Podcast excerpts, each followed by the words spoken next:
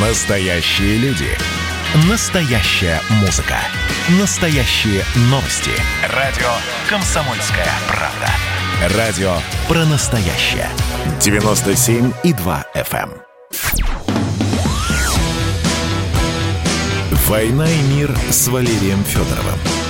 Глава ВЦИОМ подводит итоги дня и рассказывает о жизни во всех ее проявлениях. Здравствуйте, дорогие друзья. Прямой эфир радио «Комсомольская правда». Я Валентин Алфимов. Рядом со мной Валерий Федоров, глава Всероссийского центра изучения общественного мнения. И у нас в гостях Борис Макаренко, вице-президент Центра политических технологий. Борис Игоревич, здравствуйте. Здравствуйте. Только почему вы меня видите? Только президент, мне а, кажется. Президент, простите, ради бога. Меня... Да, Борис Юрьевич, это была политическая провокация вот, врагов. А, давайте с, вам, с вами, как генеральный директор, с президентом поговорим. Вот. У нас э, серьезная неделя выдалась политическая. Сразу э, два события на разных полюсах, в разных плоскостях, но, в общем, и то, и другое резонансное. Я, конечно, сейчас говорю именно о внутренней политике, потому что на внешнеполитическом фронте тоже много событий, но мы о них говорить не будем пока. Итак, первое событие – послание президента вчера прозвучало, а, и это утром прозвучало, да, или днем в 12 часов, а вечером было еще одно событие, серия митингов, значит, э, которые фонд борьбы с коррупцией э, значит, по всей стране попытался провести. И вот, фонд давайте... борьбы с коррупцией, а, который внесен в список там, да. иностранных вот. агентов. Иностранных агентов. Да. И вообще врагов. Да. Значит, давайте начнем с послания, а потом вот к митингам протестным перейдем и так далее. А по посланию, напомню, у нас год выборный, 150 дней, если не ошибаюсь, или около того осталось до выборов в Государственную Думу. Вот. И многие ожидали, что это будет послание очень такое политизированное, очень прямо ориентированное на выборы. А выборам в этом послании оказалось уделено там буквально там, две или три фразы, как и партия. А, так что, послание не предвыборное оказалось?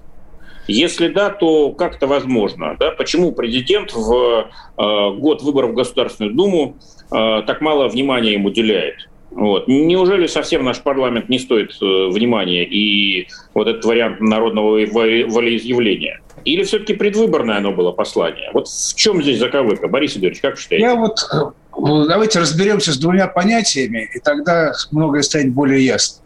Во-первых, в год выборов, за пять месяцев до выборов, все, что делают политики и провластные оппозиционные, оно выборы имеет в виду, прямо или косвенно. Так что послание в этом смысле было выбор.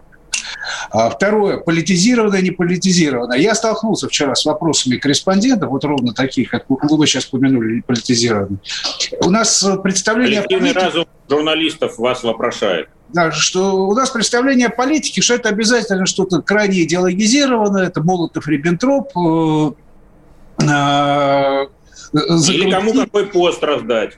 Э, кому, ну, кому какой пост раздать. На самом деле, вот раздать это уже ближе к делу, потому что для меня одно из определений политики, одно из главных, политика – это распределение или, или перераспределение ресурсов. А вот об этом в послании как раз говорилось очень много. Э, Наверное, поговорим подробнее. Для меня там особенно важно то, что говорилось о региональных бюджетах и э, инвестициях. Это выплаты. И вообще, если посмотреть на это, послание во многом вот если позволите иноземное слово употребить, э, по-русски трудно передать разницу между politics и policy. Вот politics, как большой политики, там, наверное, действительно, если говорить о внутренней политике, э, э, было немного.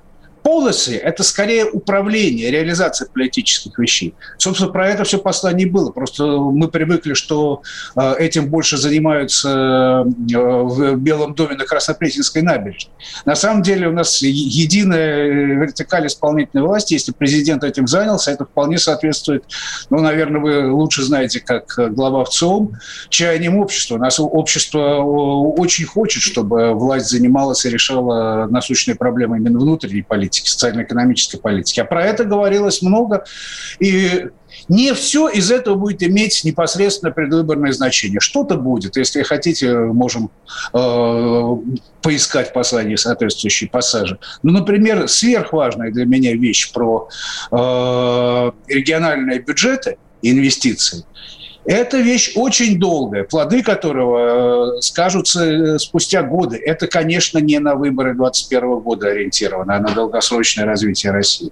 А вы имеете в виду э, перекредитовку? То есть то, что э, кредиты, э, которые региональные администрации получали в коммерческих банках по э, высоким процентам, теперь бю, э, бюджет федеральный будет замещать? Там э, два в одном. Во-первых, вот то, что вы сказали, на самом деле это и раньше делалось. Э, коммерческие бюджеты, которые регионы нахватывали по высоким ставкам, пытались заместить бюджетными.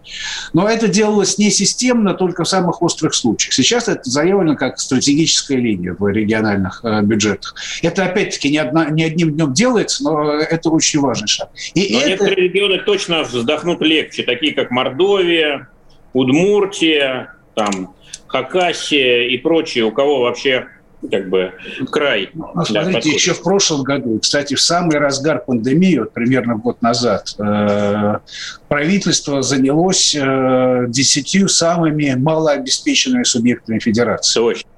Э, в каждой, по каждому из них была программа действий. Что очень важно, что вот эта проблема региональных финансов решается в увязке с долгосрочными инвестициями. Президент подробно рассказывал, как сделать так, чтобы э, те, кто наименее активных санация региональных финансов не получили э, больше больше всего денег за счет mm-hmm. своих такие отрицательные стимулы к финансовой такой устойчивости. Да, то бывало такое, что губернатору проще э, в Москву съездить, э, полоббировать э, больше федеральных субсидий и субвенций, чем что-то на самом деле у себя в регионе решить. Ну да, вот, вот вам и ответ на вопрос, почему у нас так мало регионов доноров.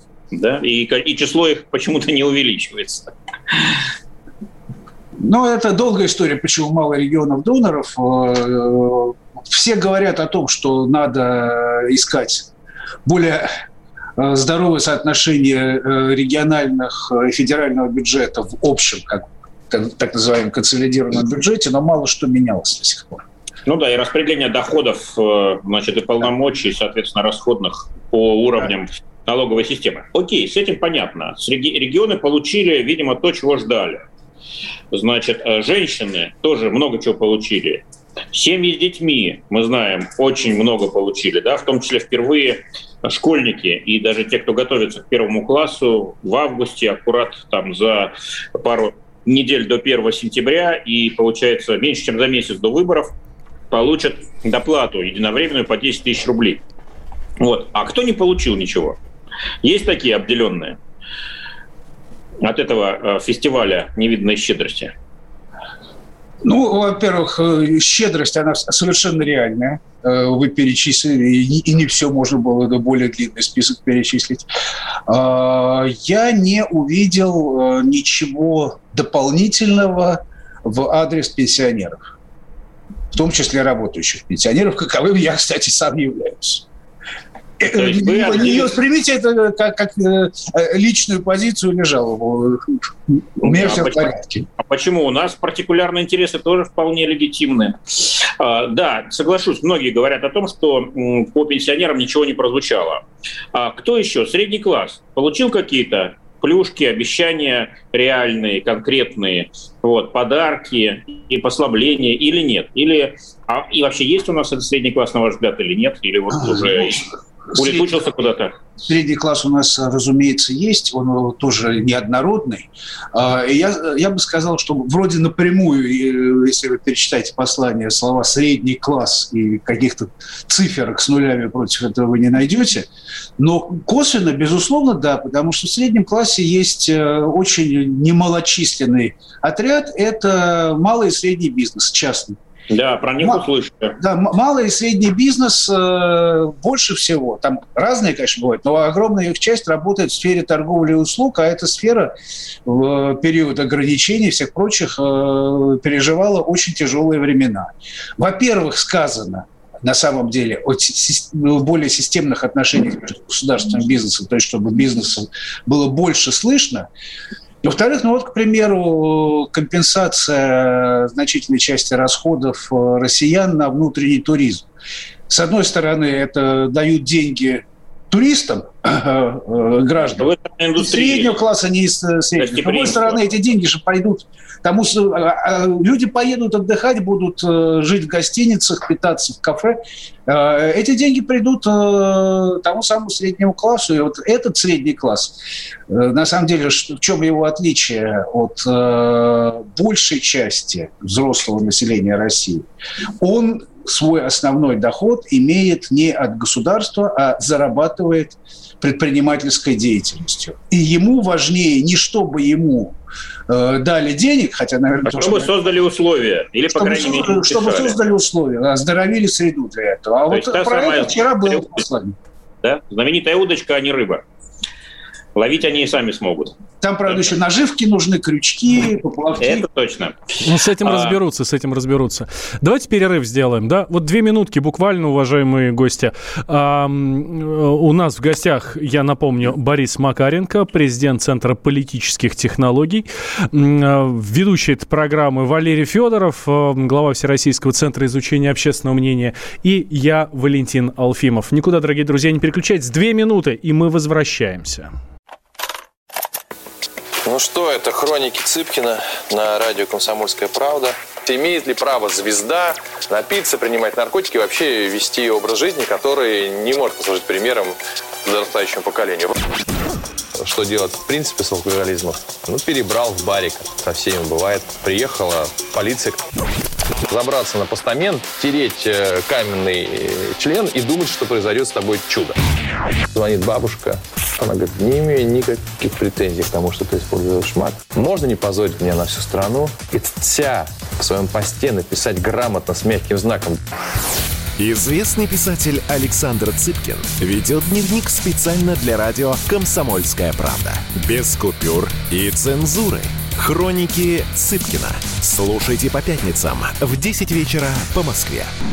Я, правда, к сожалению, сразу сяду. «Война и мир» с Валерием Федоровым. Глава ВЦО подводит итоги дня и рассказывает о жизни во всех ее проявлениях. Прямой эфир радио «Комсомольская правда». Я Валентин Алфимов. Рядом со мной Валерий Федоров, глава Всероссийского центра изучения общественного мнения. И у нас в гостях Борис Макаренко, президент Центра политических технологий. Про обращение, про послание президента Федеральному собранию говорим. Да, уже немножко поговорили. Вот теперь, наверное, такой финальный уже вопрос, и перейдем к теме митингов, протестов и уличной политики. А, вот а, своим посланием президент дал партии «Единая Россия» так необходимый ей а, перед выборами пас, да, то есть создал он какой-то такой трамплин для того, чтобы эта партия, напомню, рейтинг у нее сейчас где-то там 29, 30, 31, 32 там процента, и держится на таком уровне почти уже два года, не падает, но и не растет. А партия претендует на то, чтобы сохранить большинство в Государственной Думе, разумеется, раз уж она правящая. Вот. Так пас дан или нет? Или партия не получила то, чего ожидала? Все же мы знаем, что э, партия, конечно, правящая, но без президента, значит, э, рассчитывать на серьезные успехи ей сложно. Как считаете, Борис Игоревич? А, опять-таки, э, разбираться надо в понятиях. Что значит дать пас?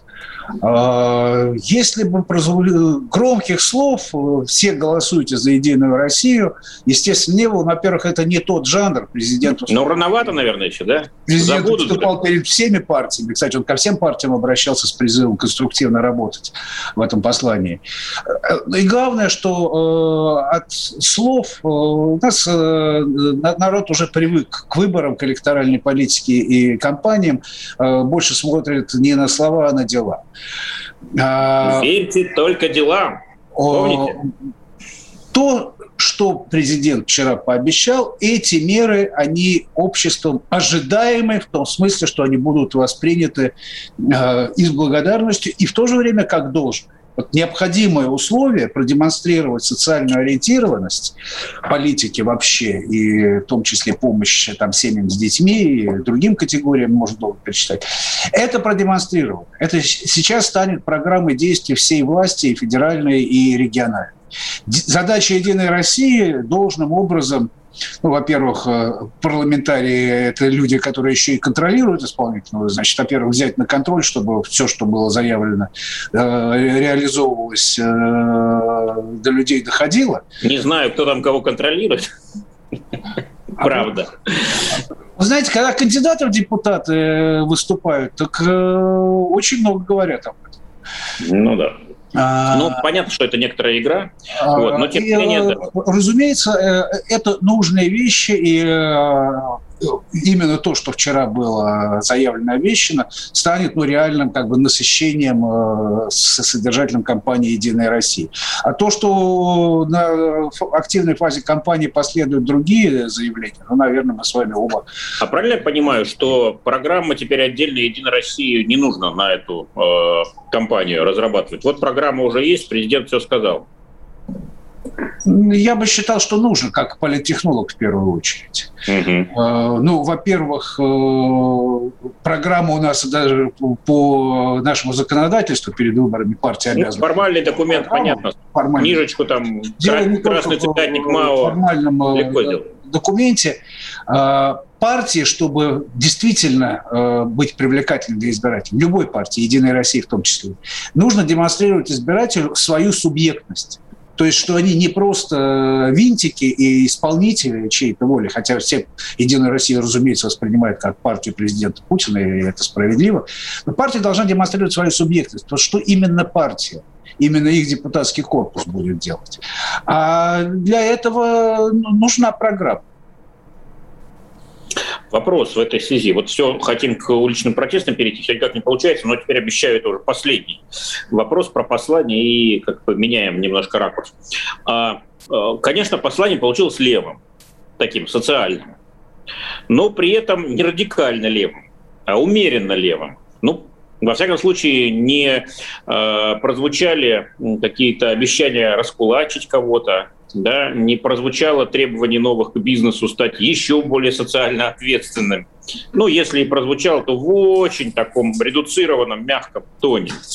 И вот вопрос, а достаточен уровень крутизны-то вообще у этого послания? Ведь все-таки даже есть запрос, если запрос на социальную политику доминирует, на политику раздач, вот вам и вам и вам, все равно-то люди ожидают, что власть будет твердой, э, такой сильной, Э, и э, контролирующий, и в случае чего дающий укорот всем врагам, и внешним, и внутренним. А у нас в предвыборный год такое мирное послание. Некоторые даже его беззубом называют. Вот как вы думаете, почему это было сделано? Мне это как раз э, понравилось, что послание деловое... Ну, вы мирный как... человек, ну, Борис Игоревич, ну... Ну, я... Все науки превзошли. В, в, в быту я действительно мирный человек, на работе я политтехнолог. А, а, оно Э, деловое и конкретно, и, э, не знаю, я говорю с руководителем крупнейшего нашего социологического агентства, но потому что знаю я из своих исследований, у людей запрос именно на конкретные дела от власти, дела, которые помогают улучшать жизнь. Так что То есть поменьше смысле, идеологии, побольше конкретных дел. В, в этом смысле послание, на мой взгляд, э, в запрос попадает.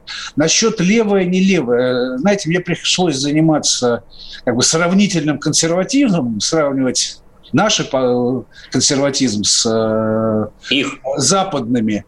Все наоборот. Это, есть, нет, если посмотреть, э, как строилось социальное государство, были случаи, когда его строили действительно левые, например, Швеции социал-демократы. Но было Бисмарк, как известно. А, да? Нет, в, в Великобритании его строили вместе лейбористы и консерваторы. А в ряде других стран, во Франции в Германии, их строили христианские демократы. Потому что э, левым ну, нельзя доверить такое серьезное дело, как раздавать деньги. Понятно. Вот Понятно. я почти не шучу. А, окей, переходим к уличной политике. Значит, а, Первый главный вопрос, наверное. По вашей э, оценке, потому что точных данных нету, как всегда все врут, Кто-то говорит, что вышло очень много, кто-то, что вышло очень мало. Вот на ваш взгляд, сейчас народу вышло э, по стране больше, чем в январе выходило? Меньше? Столько же? Вот в куда динамика идет? По нарастающей, по неспадающей? Вот как? Ну, с правильной оговоркой, что точных данных нет, я бы сказал, что это ближе к так же, может, э, чуть меньше. Если брать официальные данные, это вчера э, насчитали на митингах 14 там, с сотнями тысяч человек. Но этим, как сегодня кто-то в Фейсбуке пошутил, этим людям дали бы посчитать спартанцев у Фермопил, они бы насчитали 30.